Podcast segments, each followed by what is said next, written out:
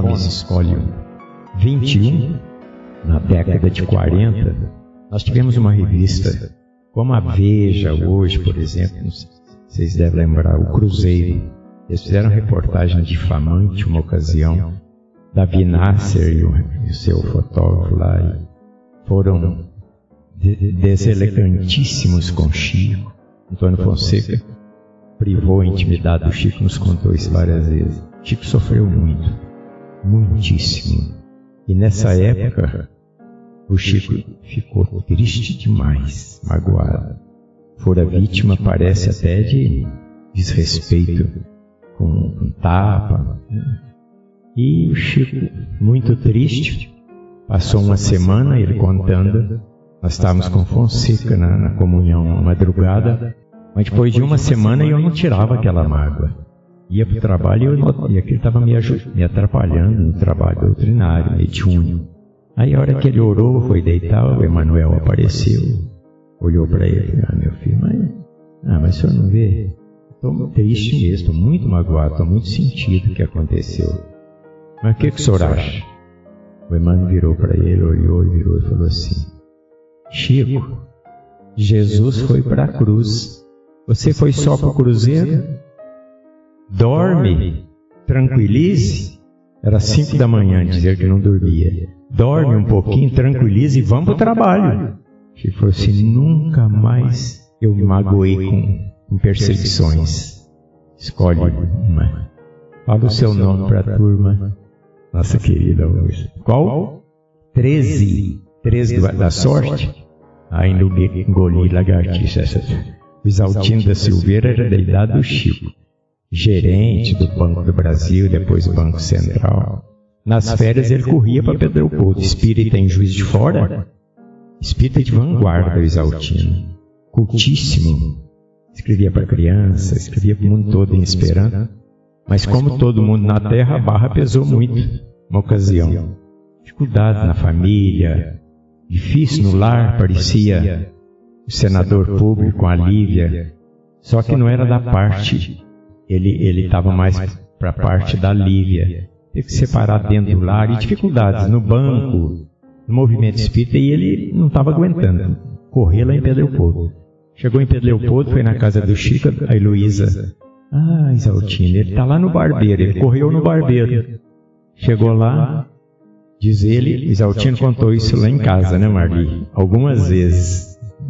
Sentado e o, o barbeiro ensaboando o rosto dele para fazer a barba, e, e ele chegou e despejou um rosário em cima do, do Chico. Chico ouviu aquilo tudo. O que ele tinha falou? Ele falou, eu falei uma meia hora, né?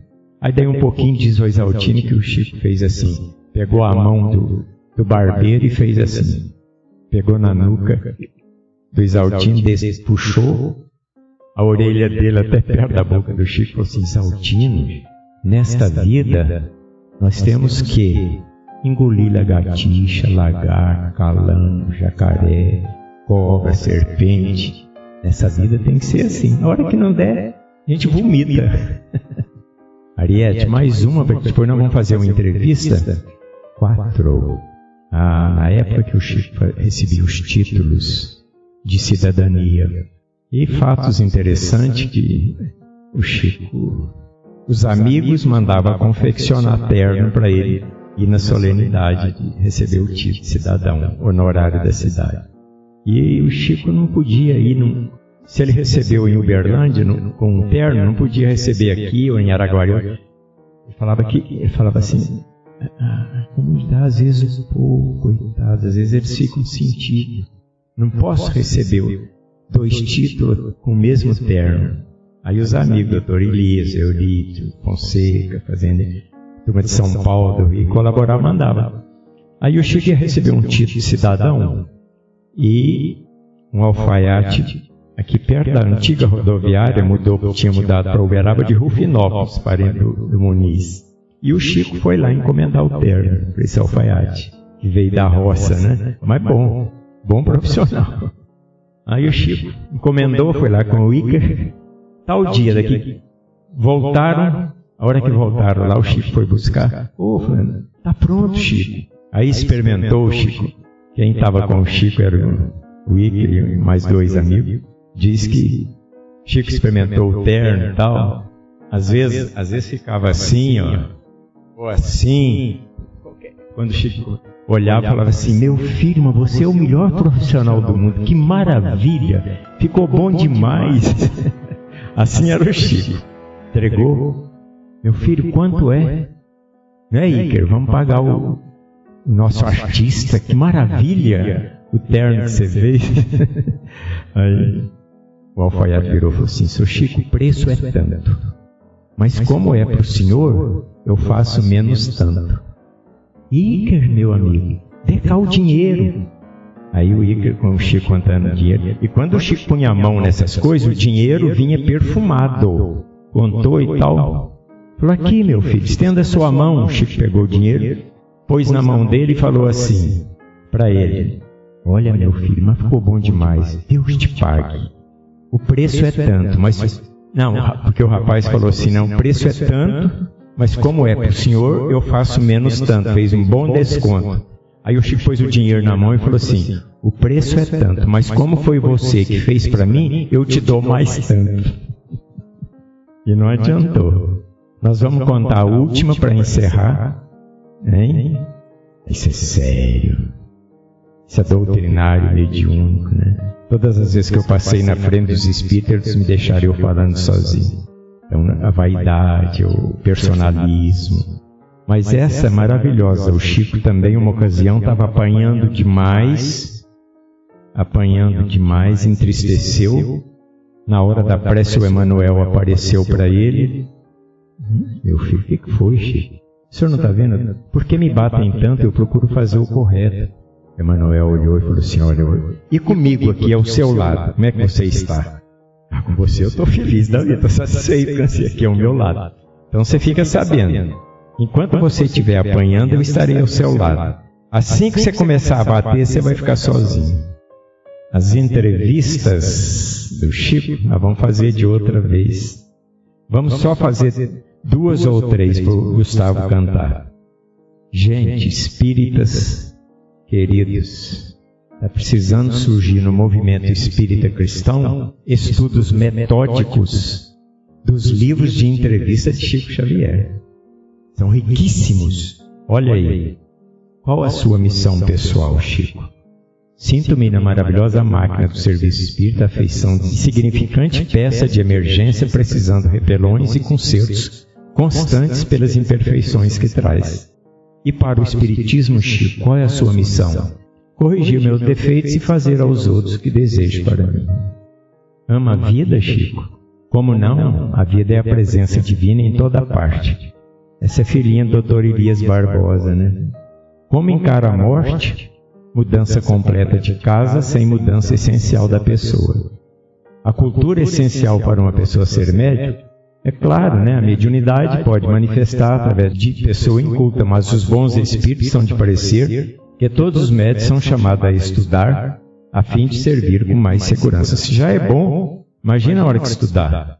Quais os novos objetivos seria eles? Grande misericórdia me fará providência divina, permitindo-me a possibilidade de continuar trabalhando e aprendendo.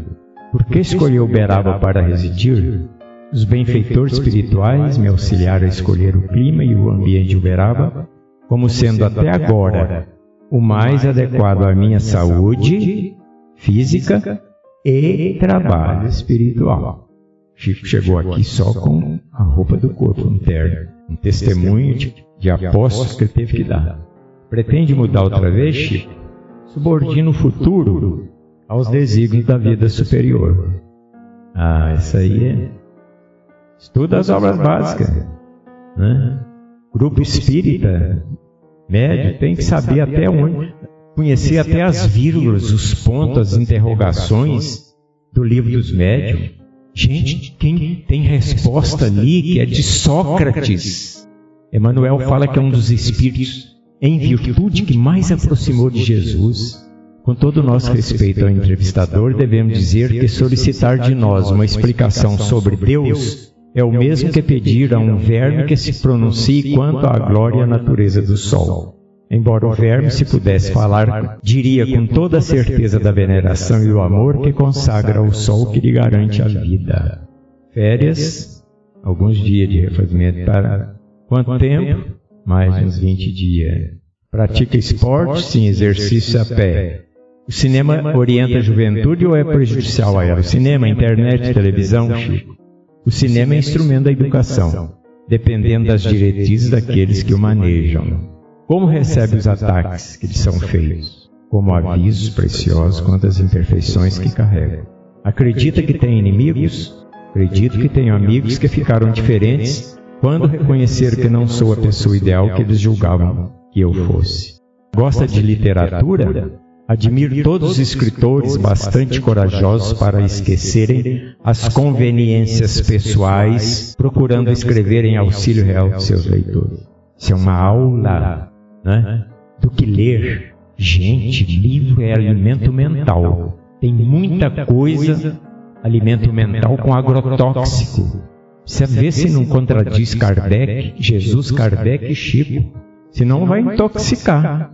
É isso que nós queríamos. Se tiver alguma observação, alguma coisa, André, quiser falar alguma coisa. Então podemos chamar o Gustavo, né, Holmes, para ele cantar mais umas músicas para nós depois a prece final.